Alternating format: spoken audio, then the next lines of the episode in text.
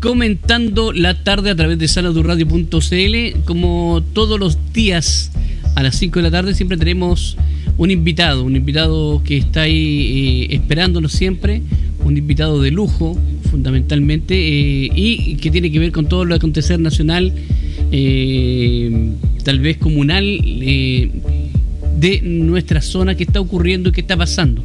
Para esta tarde tenemos un invitado que nos visita por segunda vez, ¿ah? don Juan Candia Muñoz. Él es em, quien nos está visitando en, esta tarde. Él es em, vicepresidente del Colegio de Profesores de Provincial Marga Marga, Comunal Quilpué, secretario general de la CUT Provincial Marga Marga e integrante de la Mesa Social eh, Unida. Así que le queremos dar la bienvenida a esta hora de la tarde. Eh, ya es su casa ya, porque segunda vez que estamos con él. Don Juan Candia Muñoz, bienvenido a sanadurradio.cl. Muchas gracias a ustedes por dar un espacio a los dirigentes sociales y gremiales que se necesita mucho en estos tiempos para dar a conocer la realidad desde la base misma, desde el sector donde ocurren los hechos.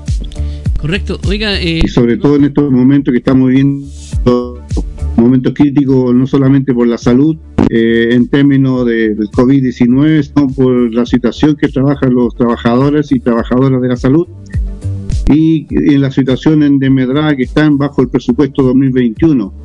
Y aunque la televisión diga lo contrario, hay una baja real de un 3,5%. Y eso es un hecho comprobado. Correcto.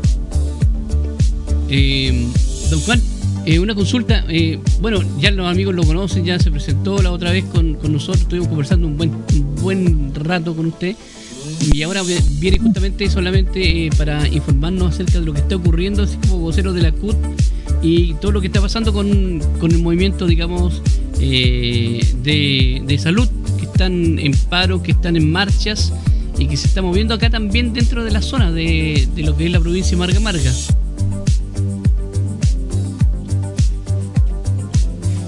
Así es, así es. Lo que pasa es que ha, habido una crisis eh, que partió socialmente en octubre del 2019 y ahora hay una crisis de salud y se juntan estas crisis y no había una respuesta necesaria, adecuada a la gravedad del problema. Es una situación que afecta al bienestar de toda la población y no había una coherencia del, a través del Ministerio de Salud y del gobierno para defender la salud pública que nos atañe a todos. Llevamos siete meses de inicio de la pandemia y los trabajadores y las trabajadoras de la salud, que es la columna vertebral del sistema de salud en Chile, eh, tienen una carga, siete meses, una carga laboral muy fuerte, un desgaste físico, un desgaste mental y emocional de trabajar en condiciones que en cualquier momento ellos mismos pueden enfermarse y de hecho varios se han enfermado. Esto ha provocado una situación de precarización del sistema de salud y ahí cuando hay crisis se notan la falla del sistema, se ha desmantelado la salud pública. Entonces, muchos de estos, eh, si nosotros tenemos hoy a la fecha 5 millones de prestaciones no realizadas, partiendo de este año. Todos sabemos a dónde van a parar después, al sector privado. Entonces con esto se desvaloriza el sistema público y se sobrevaloriza el sector privado, pagando las prestaciones, algunas de las prestaciones al sector privado. Sí, correcto. Oiga, eh, bueno, hablando usted un poco acerca de lo que es eh, Esa es la realidad. Sí, están pagando un alto costo los, los empleados que trabajan en la salud. ¿ah? Eh, yo tengo, por ejemplo, el caso particular, tengo una prima en Iquique que ella estuvo ahí en, la primera línea contra el COVID trabajando eh, y lamentablemente ella se contagió de COVID y eso lo llevó a la casa y falleció mi tío. Mm. Y, ahora ella, digamos, tiene una carga tremenda, una carga tremenda eh, eh, emocional en, su vida, o sea, porque en el fondo ella se siente culpable de, haber estado ahí, pero era, era su labor también estar combatiendo ahí en primera línea con respecto, digamos, a todo este asunto del COVID-19. Y, muchas veces es incomprendida la persona, muchas veces hasta es, es juzgada así, a priori. Entonces, es complicadísimo y bueno, en este, en este día igual le, damos el apoyo y la fuerza a todos los amigos que nos escuchan que son parte de, la salud en Chile. los trabajadores de la salud. Claro, los, problemas directos que afectan a los eh, trabajadores de la salud, que también se les estigmatiza de repente por si están contagiados, eh, hay que hacer lo que corresponde, pero no estigmatizarlos. Y esa marca, sinceramente, en la cultura nuestra, a cualquiera persona que caiga o se sepa que tiene COVID-19 como que queda marcado. Y me ha tocado vivirlo con un trabajador de la Corporación Municipal de Quilpué, que es un excelente trabajador, y muchas personas después pasado del, periodo y todo no querían ni siquiera conversar con él. Claro. E incluso ayer mismo me tocó conversar con una colega que tiene cuatro meses de embarazo y vive en la población Magisterio Villa Alemana, cerca del hospital de Peña Blanca. Y por ahí pasa mucha gente, obviamente, a los controles del, del consultorio del hospital y han habido como 8 o 9 casos de, COVID. Entonces, toda la población aledaña está casi no sale, por, una situación de paso, por estar cerca de los. Entonces, se, se provocan situaciones eh, comprensibles, pero que de repente se reaccionan negativamente, sobre todo cuando se aísla al trabajador de la salud, que es el que está dando la cara por, por todo.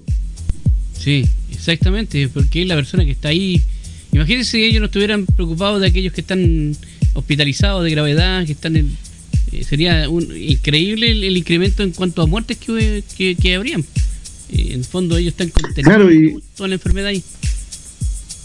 Por ejemplo, los trabajadores de la salud tienen un sistema de que por cumplimiento de metas, trabajan por metas, pero esa eh, el servicio de salud, atención primaria a nivel central y la entidad autónoma que le llaman, no pueden cumplirla por obviedad, dado que de marzo empezó a actuarse en un estado de emergencia. Lo que están pidiendo es que se modifique esa ley y se debe cumplir las metas porque han tenido una sobre eh, demanda de trabajo laboral porque cuando en un turno de ellos una persona una persona se contagia o tiene una situación de salud el turno lo sacan y lo aíslan o sea le la van en cuarentena. Bajo esas condiciones se está pidiendo el cumplimiento de las metas como cosa mínima, que, es algo que es comprensible a cualquier ciudadano, pero a las autoridades no, no lo no han eh, ni siquiera mencionado el decreto 104, que es el cumplimiento de, la, de las metas de salud. Correcto. Oiga, eh, ¿qué piensa usted con el cambio de... Y lo otro que es importante el, cambio el cambio de ministro del, de, gobierno, digamos, el ministro de Salud, eh, ¿ha sido favorable o, se ha mantenido la misma política? ¿Se ha establecido, digamos, el mismo criterio? O sea, las formas de ser son distintas. Ya. Reconozcamos que este actual ministro es más amigable, eh, más dialogante, hasta por ahí nomás pero no, no concreta las cosas. O sea, eh, mucha palabra tiene, tiene mejor trato, mejores palabras, pero no busca las soluciones porque tienen un petitorio, las 16 organizaciones de salud entregaron un petitorio en, en, la, en el Ministerio de Salud, si no me recuerdo, esto fue entregado el 27 de octubre del 2020, y no se pronuncian. Y, y los petitorios eh, de salud son muy accesibles, muy simples. Eh, eh, yo lo leí dos tres veces, compartí con ellos. Tienen un bono de trato de usuario, y es un bono que lo tienen siempre. Y, por única vez, por única vez están pidiendo que a todos los establecimientos de la atención primaria queden en tramo 1, por única vez, por única vez, y no quieren pasarlo.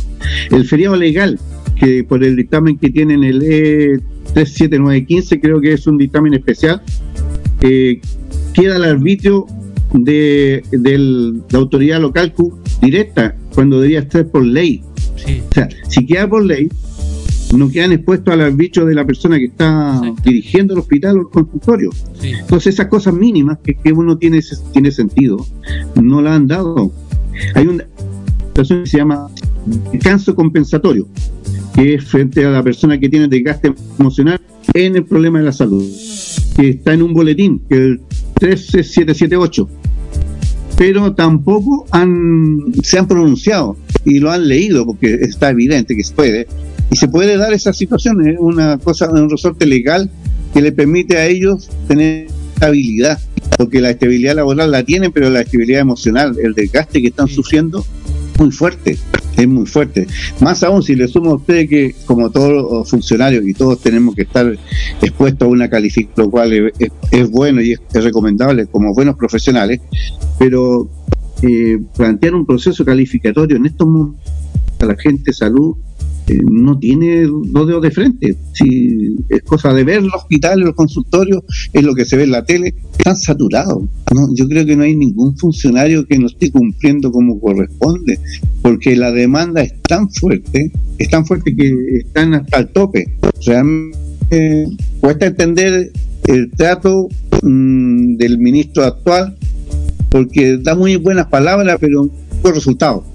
Eh, Magnoli, eh, la característica fundamental que tenía, y que aparentemente por eso está siendo investigado, es que entregó datos falsos o mentiras eh, en la estadística. Y eso es eh, una diferencia entre los datos que da el Ministerio todos los días y lo que da el 10. El 10 da un dato cerca de los 20.000 y el otro da 14.000. Pero son datos comprobados, por algo lo da un sistema. Entonces, este eh, actual ministro no se pronuncia sobre eso, pero no da respuesta al petitorio. Y esto va a traer y está trayendo eh, la crisis actual del paro y el, nacional que puede venir. Que como sabemos, en salud siempre hay, ha habido turno ético. Sí.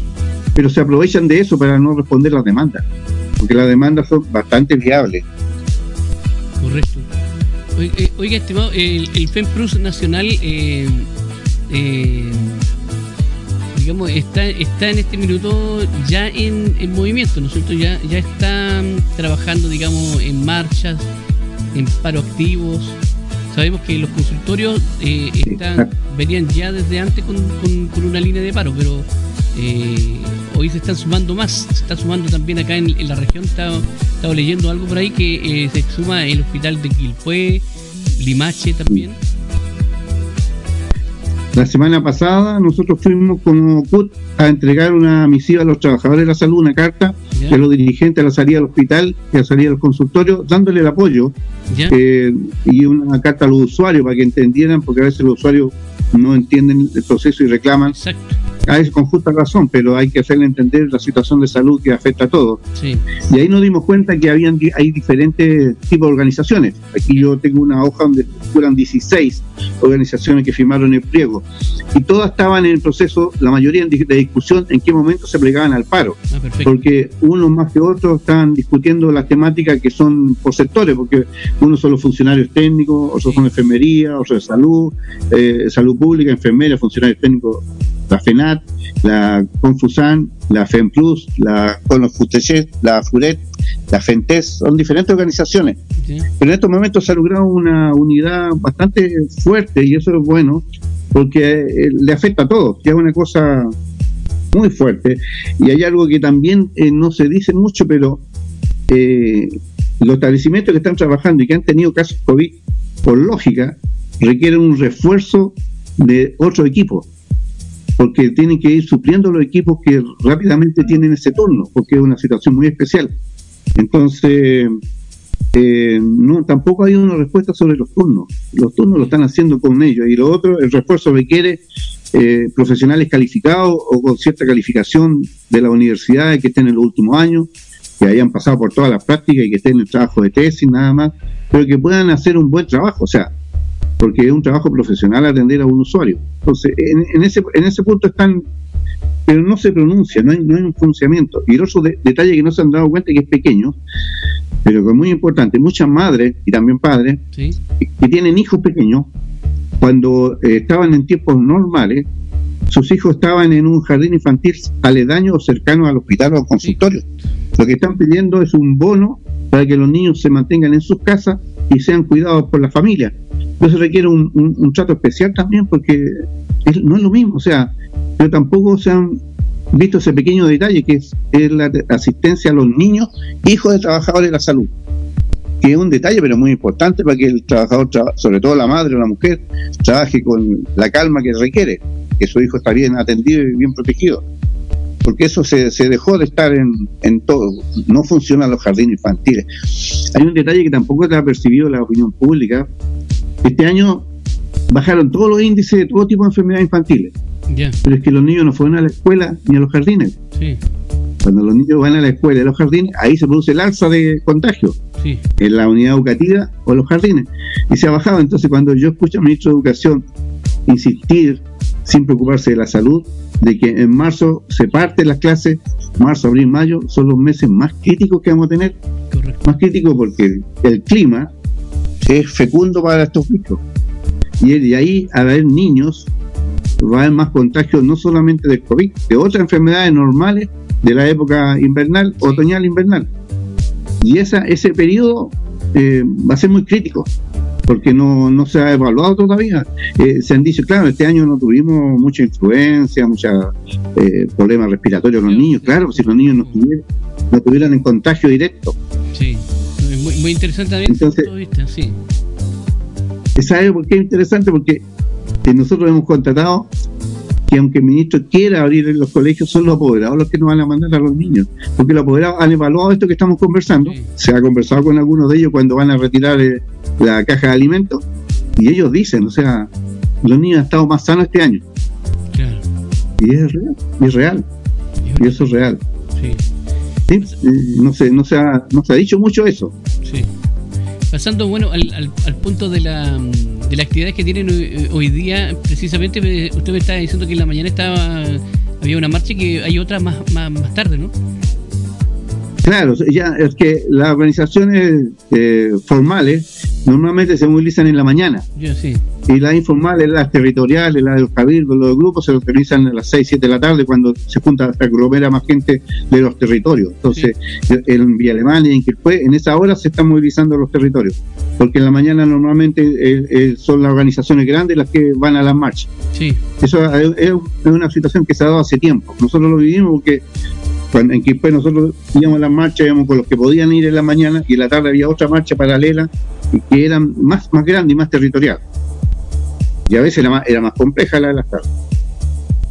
Correcto. esta mañana estaba, justamente estaba viendo aquí unas una fotografías que habían una marcha en Valparaíso precisamente eh, que estuvieron saliendo ahí por, me parece, por calle Pedro Mon, eh, marchando. Exactamente. iban en dirección al Congreso, me parece. Directamente al Congreso. Sí, el problema grande es que también eh, a la gente común y corriente, a los ciudadanos, le cuesta entender las volteretas que pasa el Congreso y la voltereta que pasa a nivel de gobierno sobre el 10%, el otro 10%. Pero en el fondo el gobierno no da una solución concreta eh, económica con los fondos del Estado, con los fondos que tiene el Estado. Chile es el país en América que tiene el tercer lugar de buen resguardo económico, tiene buena espalda económica y no las quiere ocupar esa espalda económica, cuando estos son los momentos que se requieren para dar satisfacción a los problemas. Dijo el ministro que iba a dar eh, el IFE a los comunas que están en cuarentena. Y las que salieron recién de cuarentena también tienen los mismos problemas. O sea, el problema es, es económico, es cesantía. Hay una cesantía que, que no pareciera no verla, que es la informal y la escuela, en la unidad educativa se percibe en los informales, porque uno haciendo el listado de, la informalidad de trabajos, lo encontramos con 76 eh, actividades informales que no tienen respaldo eh, oficial, desde la más pequeñita, desde los garzones, los que trabajan en florería, eh, los que hacen gimnasio, hay un montón de actividades que han estado paralizadas y que no están escritas a ningún, eh, ni siquiera tienen eh, la espalda de, del seguro cesantía. O sea, hay, muchas que son informales y esas esa no tienen una, una, espalda económica detrás de ellos y eso el Estado no se ha preocupado de ellos. O sea, no hay, y eso ellos, el Estado tiene un control de todo el mundo a través del RUT, del Servicio de Impuestos Internos. Por lo tanto, numéricamente ellos saben a quienes debería llegarle numéricamente los derechos y los beneficios. Claro habiendo tanta tecnología hoy día, ¿cómo no es posible que diga ya a tal cantidad de personas les llega el beneficio? Yo tengo una hija en Argentina, que está en Rosario, y en Argentina, aparentemente, la forma de entregar la, ayuda ha sido pareja, pareja, a todo el mundo, bien parejito. Entonces, aquí no, no, no, se, ha tomado esa actitud de ser parejo y se, se focaliza en determinados grupos. Sí. Y al focalizarlo, obviamente gastan menos. Sí. Entonces, esa situación queda mucha gente fuera del, circuito. Y usted ve, si usted mira fuera Villa Alemana, Quilpue y Valparaíso en Viña, la cantidad en que ha aumentado el comercio informal ambulante es muy grande. Incluso los sábados y domingos en las ferias se ven personas eh, que no, no es costumbre verlas en las ferias y que están vendiendo sus cosas, sus libros, sus elementos. eso es notorio. Y eso es parte de una crisis eh, muy develada, muy develada. hay gente que está optando por vender todo lo que pueda vender para reducir el dinero para alimentarse. Es una realidad que, no, parece que la autoridad, bueno, como viven en, el, en los tres territorios más grandes de Santiago, no la ven, porque eso se ve en todas las comunas. Sí. Bueno, lo que pasa es que también yo creo que aquí hay un hay, hay, un planteamiento que, mm, que, tiene, digamos, la élite de este país que eh, Sutil, por ejemplo, otro día eh, decía que era necesario parar un poco lo que era la, digamos, la ayuda porque había muchos chilenos que no querían trabajar y que querían solamente vivir de lo que se les estaba dando a través del Estado. Entonces, al final vemos que hay declaraciones de la élite que realmente eh, es lo que piensan de nosotros, que piensan de la gente común y corriente. Entonces, al final, eh, ahí uno puede entender cómo eh, también el gobierno se maneja porque tiene los mismos pensamientos que la élite. Entonces, tenemos que ver que, que ellos piensan eso.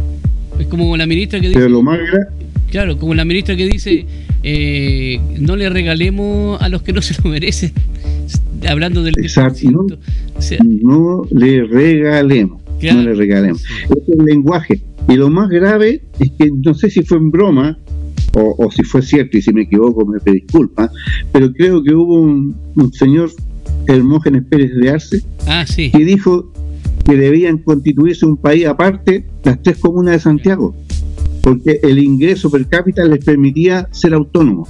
Claro. Entonces, yo no sé si lo dicen broma, en serio, o es una, una payotada de que como ellos son los que mandan y dirigen el país, tienen un per cápita tan alto que pueden... Eh, eh, y, eso es, mirar en menos a todo el país, en todo lo que corresponde, porque la crisis, la crisis partió por el barrio alto, por los que llegaron del extranjero que tenían recorriendo. Sí, pues, y de ahí se, se, de hecho, el primer caso, en todo caso, que el primer caso que entró a Chile creo que fue un médico que viajó después a un casamiento hacia el sur. Exactamente. Y lo otro que aparentemente dicen, por eso que ha estado muy fuerte en, la región austral, eh, un buque de turismo que eh, recaló en Punta Arena.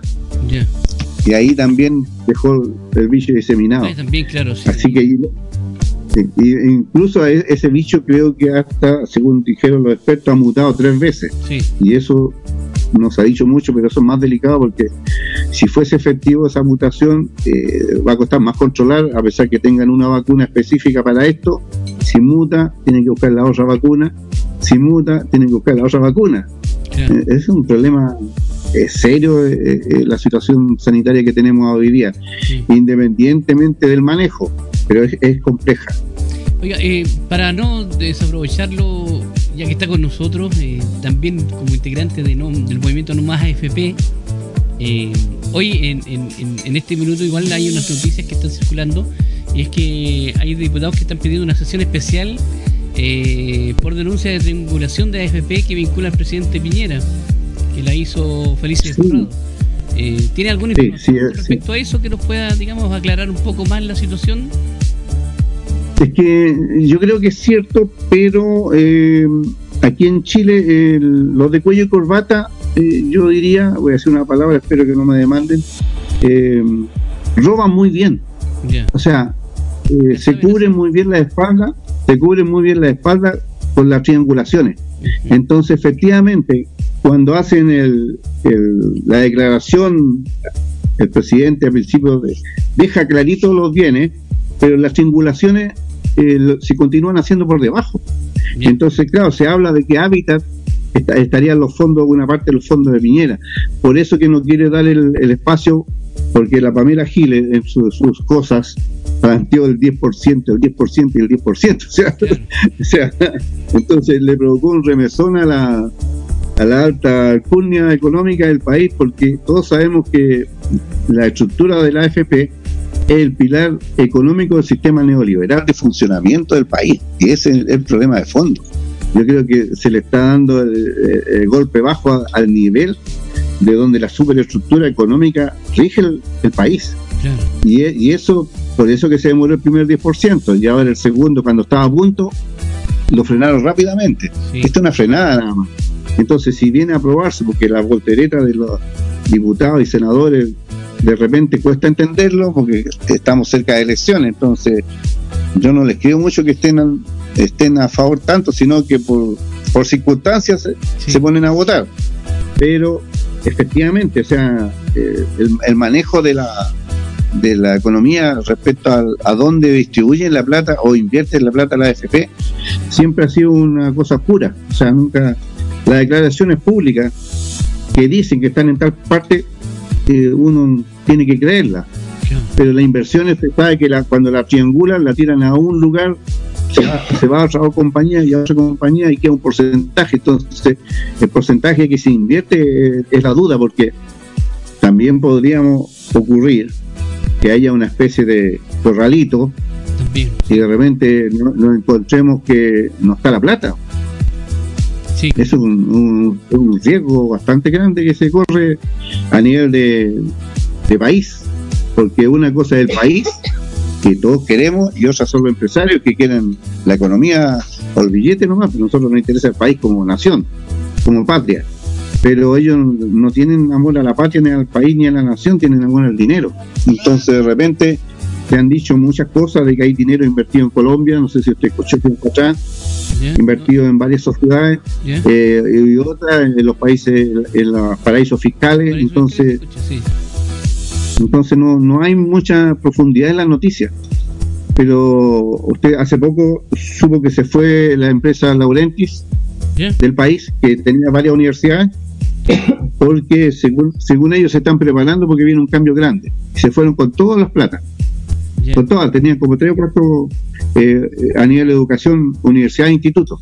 Y se lo dejaron a mandos medios de, de la derecha, como la Universidad Andrés Bello y otras. Pero se fueron de repente, de la noche a la mañana, en, dos o tres meses desaparecieron del país. Entonces ya no están. Entonces esa situación de hay que estar atento porque en el proceso que se nos viene el próximo año pueden ocurrir muchas movidas de, económicas que perjudiquen al país como nación, yo insisto, como nación, porque como nación y como país, como Estado, más importante que en términos económicos, porque nos dejan expuestos a la deriva internacional. Sí, ese, es el gran problema. Los fondos económicos de los grandes consorcios se manejan a otro nivel. Entonces, pueden hacer un vacío económico al país si el proceso constituyente no le agrada. Claro. Claro, o sea, e-, ellos van a van a buscar otro país que les sea más, eh, digamos, más, eh, mucho más eh, fructífero económicamente. Entonces, si nosotros, Para invertir como más fácil. Claro, si nosotros ponemos reglas en la nueva constitución y establecemos algunos, algunas medidas, obviamente ellos van a querer no, no pagarlas y, tratar de evitar e irse de acá, del país, simplemente. Por ejemplo, si, nosotros decimos que la naturaleza es un derecho del Estado, cuidarla, y decimos que las aguas son de derecho público, que tienen actualmente y cobran por las aguas obviamente no van a poder seguir haciendo ese negocio, porque la constitución nueva va a decir que las aguas son de derecho público, no son de uso público. es un ejemplo. Si llega a decir la constitución que una parte importante de las riquezas mineras básicas son de propiedad del Estado, o al menos el 51%, eh, el litio y el cobre van a temblar. Entonces el va a decir, bueno, me tengo que ir a otro lado. Entonces, esas situaciones, yo creo que en el proceso de diciembre a abril del próximo año, eh, se va a notar una corrida y esa corrida va a nacer, le doy la fecha, entre el 31 de diciembre y el 1 de enero. Hacen la corrida bancaria, del cierre bancario, y ahí va un movimiento en, varias empresas por los cierres de, presupuesto. Y ahí van, van a haber cambios, acuérdense. Es cosa de mirar la banca, cómo se va a mover en fin de año y, en principio van a haber cambios notorios porque y, obviamente le van a echar la culpa al proceso constituyente, la inestabilidad económica, la inseguridad, o como dijo una señora que se iba, a incendiar el país. ¿No se acuerda que dijo que alguien se iba a incendiar el país cuando se iba a retirar el primer 10%? Sí. Una alcaldesa. Sí. no, sí, es verdad. y no se quemó el país. han, dicho tantas cosas que, que no sé qué país en, el que ellos viven o sueñan, pero la realidad es otra. La realidad es que, por ejemplo, sí, se está luchando y, y, prácticamente igual se ha ido conquistando de a poco cada, cada paso, cada territorio. Y lo importante es que hemos mantenido, digamos, la estructura todavía. Así que ahora igual igual ahí hay una, un, punto, que, por ejemplo, igual hay algunos senadores y diputados que diputados que están presentando una moción para adelantar la, digamos, el, adelantar, digamos, el cambio social, claro. Eh, el problema, el problema es, es de una cultura que cuesta entender. A ver, trabajadores, la mayoría del país, 90 ya los trabajadores, el resto pueden ser empresarios, dueños del capital, y desean eh, la felicidad. Para ser feliz tiene que tener un trabajo digno, una remuneración digna y leyes justas. Y que el se preocupe de las cosas básicas, de educación, salud, vivienda, recreación. ¿Es factible en el Chile de hoy con los medios económicos que tiene Chile? Sí, sí. pero en manos de quién están. Ese es el problema de fondo si esos, si esos elementos principales, ni siquiera no tocando la pequeña industria, no tocando la mediana industria y tampoco la gran industria, solamente algunas cosas básicas del país, el país. Por ejemplo, yo le hablo de tres cosas básicas, el agua, el litio y el cobre. Por esos tres basta. Actualmente el cobre, el 28% es chileno y el 72% en manos extranjeras o empresas. Si el cobre, el 51%, el 51% fuera chileno, basta salud, educación, vivienda. 51%, no estamos hablando de cifras. Y eso se llamaba, tenía un nombre antiguamente, se llama la chilenización del cobre, si se acuerdan. Ni siquiera nacionalización o renacionalización como se está pidiendo, que es lo lógico. Pero esas cosas mínimas, pequeñas, ellos no las visualizan porque viven en un mundo de, de generar capital, capital, capital, plata, plata. O sea, no visualizan a, la otra persona como un ser viable, ser humano que necesita y tiene necesidades. Puede que no sean, tengan una manita en el corazón y tengan una mejor posición, pero cuando empieza el, mercado a funcionar, esta gente se deshumaniza. Antes había una doctrina social de la iglesia, ¿se acuerdan? Que tenía una vista muy económica, muy buena, la doctrina social de la iglesia católica. Eh, un papa dictó una, una doctrina, la Rerum Novarum, que regulaba las relaciones de trabajo, que era muy importante. Pero de repente el espíritu católico, cristiano, se ha, se ha ido a los empresarios y el, el, mercado del dinero. Chile es el mejor país para América Latina donde se ha hecho el mejor experimento neoliberal. Porque me ha tocado viajar a otros países y el valor de la plusvalía en Chile es 10 veces más que en Perú, por ejemplo. Ya. Sí. De un producto, de un producto por, al igual, cualquier producto por igual. En Argentina también. Son, son la plusvalía, el valor agregado al producto es demasiado alto. Es demasiado alto para el nivel. Siendo que el mismo producto se está ganando en Perú, acá se está vendiendo nueve o diez veces más alto. Y estamos hablando del mismo producto o similar. Entonces, la plusvalía, que es el valor agregado, creo que la ganancia ha sido excesiva en, nuestro país. Sí. Oiga, amigo, ahí le mandé la, encíclica Fratelli Tutti eh, del Papa Francisco para que le eche un ojito también. Hablando de, digamos, de sí, he entendido que también tiene una visión más, más abierta, porque realmente creo que las grandes personalidades se dan cuenta de, la, de los problemas sociales, porque los riesgos, ¿usted sabe cuáles son los riesgos de, de la olla de presión seguir cerrándola. Claro, sí. Que explote. Explote, claro. Ya explotó en octubre y, lo que, y lo que pasó en Honduras también fue una explosión. Lo que pasó en Perú fue otra explosión. recordemos que hace un mes atrás en, en Colombia también hubo otra situación. Entonces yo creo que falta que llegar a acuerdos en términos de, de, leyes, legislar adecuadamente, que hayan beneficios y que la riqueza se reparta adecuadamente, nada más que se reparta adecuadamente y que haya más, protección. Y en este momento los que necesitan más protección son los trabajadores de la salud, las y los trabajadores. Correcto. Porque la salud necesita una protección muy fuerte, porque si se llegasen a enfermar más trabajadores de la salud, vamos a quedar cada vez más indefensos. Exactamente. De quienes tienen que asumir. Y es una realidad real. Sí. Bueno, estimado. Y, lo otro. sí, mm. cuénteme. Y lo otro que es más grave eh, y que también hay que considerar, en Quilpue, por ejemplo, datos precisos desde la salud, que compraron un laboratorio, lo cual es muy bueno, pero no tiene implemento. El que está construyendo acá en Belloto. y tienen un escáner de última generación y que no funciona. Entonces, hay cosas que. Pero si no funciona, ¿a dónde mandan los escáneres? A Al sector privado. Entonces ahí suena un poquito raro por ser por ser livianito y no ser tan más pensado. Pero suena raro eh, esta, situación de negocio de repente con las clínicas privadas y que se hacen obviamente desde el municipio. Sí. Eh, bueno. Ahí, ahí hay algo que no, no cabe. Si tiene hay que atender a la gente, eh, e-, Esa es la posibilidad que da la constitución subsidiaria que tenemos. Es, claro, cuando es subsidiaria no se asume como una obligación. Claro. se subsidia, se paga el subsidio y todo es un voucher. O sea, es un valor agregado a un producto nada más. Exacto, nada más. Así que... Bueno, estimado, no sé si tiene algo más que comentarnos acerca de todo esto que está ocurriendo ahora. Y para invitar a aquellos que nos escuchan a que los... Sí, eh, lo más importante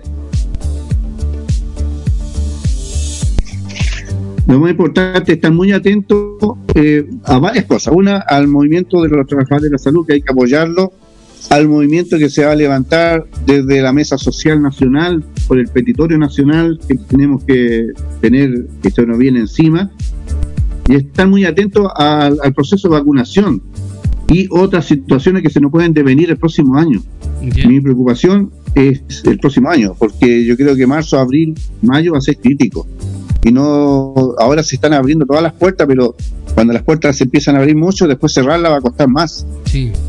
Mucho más, o sea, va a ser más complejo. Yo creo que lo que está pasando en España, en Francia, en Italia, en Inglaterra, hay que, hay que mirarlo con, con bastante objetividad y, realismo. Eh, pero hay algo que es bueno compartirlo. Pero ese fenómeno no pasa en Asia, en los países asiáticos que tienen otra cultura distinta, son más disciplinados, nada otra cultura. Pero sí, nosotros que tenemos los latinos, que tenemos una cultura más distinta, tenemos que preocuparnos un poquito porque de repente, eh, sin querer, de aquí a fin de año, con la fiesta de Navidad, con la fiesta de Año Nuevo, pudiera situaciones que por el calor, donde el bicho no se disemina, esto no brote en enero febrero, sino que brote a partir de marzo, abril, mayo. Es una, una preocupación que hay que hay que compartirla, porque eh, es cierto, se nos puede venir algo complejo en este sentido. Y estar muy atento y siempre disponible para vuestra radio, para compartir eh, las preocupaciones y los dramas que viven los trabajadores, porque se vive muy dramáticamente en muchas partes. Hoy día, en mi escuela, en estos días se ha estado entregando la, canasta, pero cada vez aumenta paulatinamente los apoderados cesantes. O sea, es una situación que es real, que no todavía no se ha tomado el peso. Eh, porque son todos trabajadores muy informales y sobre todo los inmigrantes que tienen más informalidad porque ni siquiera tienen la, protección del Estado, no tienen la ficha social, entonces es una situación bastante crítica que se está dando. ¿El colegio de profesores está en elecciones o, o todavía no? Sí, el colegio de profesores va a hacer una elección el norte el 9 de diciembre tenemos elección vía, primera vez, vía digital, online. Así que ahí estamos moviéndolo para ver, eh, va a ser comunal, regional y nacional. Se terminan los provinciales esta vez. Entonces va a ser la comuna de Quilpue donde vamos a, postularnos para seguir peleando por los profesores en defensa del magisterio, que hay que continuar, porque esto es... Si bien el magisterio ha mejorado, bajo estas condiciones necesita mucha tecnología, mucha inversión. Los niños necesitan eh, computadores, necesitan tablets, necesitan elementos. Hay que prepararlo para vivir casi en una permanente crisis sanitaria y poder tener tecnología adecuada para seguir avanzando en los estudios. Yo creo que hay un desafío en cada unidad educativa eh, de prepararnos y tener una forma en que los jefaturas no agobien tanto a los trabajadores de la educación con tanto papeleo, sino con cosas prácticas para los niños. De repente hay mucho papeleo, mucho trámite, que en este, hoy día no tiene sentido, sino los aprendizajes más principales, porque no podemos pretender pasar el currículum. Con bastante objetividad recién, ni siquiera la tercera parte del currículum se va a manejar. Mm, Entonces, eso es una realidad que hay que hacerla, pero no no con el agobio a los profesores de los colegios particulares subvencionados de preferencia, porque ahí se nota más el agobio de los colegios particulares. Un dato que es importante que usted lo conozca y que lo conozcan todos los auditores, eh, nosotros escuchamos al ministro de Educación presionar por la vuelta al trabajo, ya, presencial. Pero en Santiago, más o menos, han habido 7.800 estudiantes que han desertado del sistema particular pagado. Esa es la presión que tiene él, de los particulares pagados esos que tienen eh, economía adecuada en su casa para estudiar en su casa se han desertado el sistema. Esos colegios particulares están en crisis. Eso, algunos alumnos caen en el sistema particular subvencionado y de particular subvencionado caen en el sistema municipal. Mi escuela, primera vez que en septiembre tenía 23 niños inscritos en pre-kinder. Nunca había ocurrido, nunca. En septiembre, 23 niños inscritos. Significaba que hay una hay un movimiento de, alumnado del particular pagado a particular subvencionado y de particular subvencionado a municipalizado. municipalizado Se viene una crisis, por otro lado, en, el punto de vista económico. Por eso que el ministro se siente tan presionado. Y al estar presionado, presiona hacia abajo, hacia los demás, que son más vulnerables. Porque los que tienen el poder económico, esos estudiantes no. Sí. Es una Estamos conversando con don eh, Juan Candia, que es eh, dirigente también del Colegio de Profesores y también de eh, miembro del movimiento Nomás AFP a través de sanadurradio.cl y también de la CUT provincial de Marga Marga. Oye, a propósito que estamos hablando del colegio, lo habíamos entrado en ese tema de los niños, ¿sabe algo usted con respecto a que eh, se van a exigir las notas como para hacer eh, el paso de curso de los chicos que están, digamos que no han estado en clase prácticamente todo el año, en clases presenciales. Claro, eh, o sea, este va a ser una situación muy especial porque el ministro dio una libertad de opción porque un porcentaje grande de los niños han tenido una cierta contacto con los maestros, han hecho cápsulas, han hecho tareas, han hecho, se ha, se ha trabajado algo, pero también hay una cantidad de niños que no han trabajado, que no han ido, que no han regularizado y ahí viene la situación crítica. Entonces, esta semana, estas dos o tres semanas, muchos de esos apoderados se van a acercar obviamente a los colegios para ver qué pasa con sus niños. Sí. Y usted sabe que no no se puede colocar y repetir así porque sí, sino que viene una presión de un esfuerzo de trabajo inconmensurable en este periodo, pero van a tener que tomarse decisiones adecuadas. Eh, es difícil porque tienen que trabajar en equipo la unidad educativa para tomar las mejores decisiones sin perjudicar a los niños, pero sin regalar el año escolar, porque también es una realidad. Claro. Claro. Bueno, eh, se le agradece es, a don Juan su Es compleja la situación, no es fácil porque... Sí, termine nomás que... Vale. Siempre disponible para vuestra... Que se nos pega un poquito el Zoom, por eso que estamos con... Sí, lo más importante es, de todas maneras...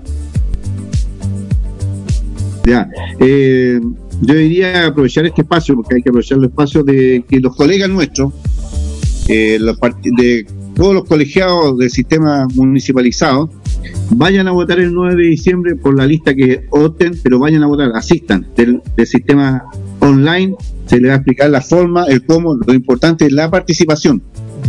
Por la lista que quieran votar es opción de cada uno, libre y informada, pero sí es importante que participen, aunque es una forma nueva, nunca la hemos tenido, primera vez, hay que experimentar y avanzar, porque puede que este sistema sea el futuro de otro tipo. Correcto. Porque ya vimos que, a Donald Trump no le gustó el sistema de votación por correo, es una realidad.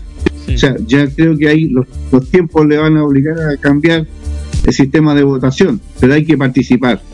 no hay que dejar la organización en manos de unos pocos, hay que participar de una u otra forma. Por la lista que quieran votar, a nivel nacional van seis listas, a nivel regional creo que van cuatro, a nivel comunal dos listas. Pero lo importante es que las personas participen, se les va a explicar, está la plataforma profesores, está la plataforma del provincial Marga que va a existir hasta enero nada más, ahí desaparece y aparece pues, la comuna Villa Alemana, la comuna Limache, la comuna de como comuna. Pero es importante que todos participemos, porque debemos nosotros generar nuestra organización y generar nuestra constitución. Por eso que también todos tienen que ir a votar y un porcentaje altísimo de votación en abril, que es muy importante. Sea cual sea el gusto que tenga cada uno, pero es el momento de participar. Y sobre todo a la juventud, que es la que más ha reclamado con bastante razón, debe participar en todas las todas las movilizaciones y en todos los derechos que están pidiendo, pero el voto es importante, es muy importante. Correcto, me parece bien esa, esa motivación a, ser parte de, la política de, en, todo, en toda área.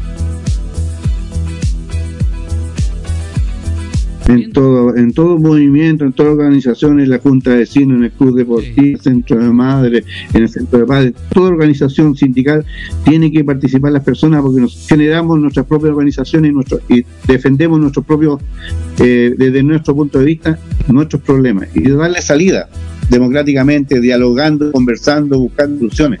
Hay que buscar las soluciones para esta situación que estamos viviendo, que la única forma es participando. Perfecto. Bueno, amigo mío, muchas gracias por su tiempo. Un abrazo a la distancia y las puertas están abiertas de radio. Un gusto de usted guste. Igualmente, que estén muy bien. Ya pues, que estén bien.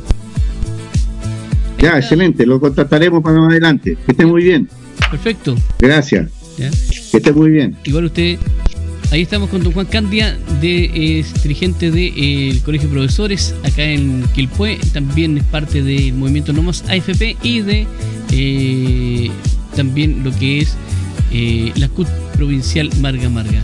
Nosotros seguimos con buena música para usted a través de sanadurradio.cl a esta hora de la tarde.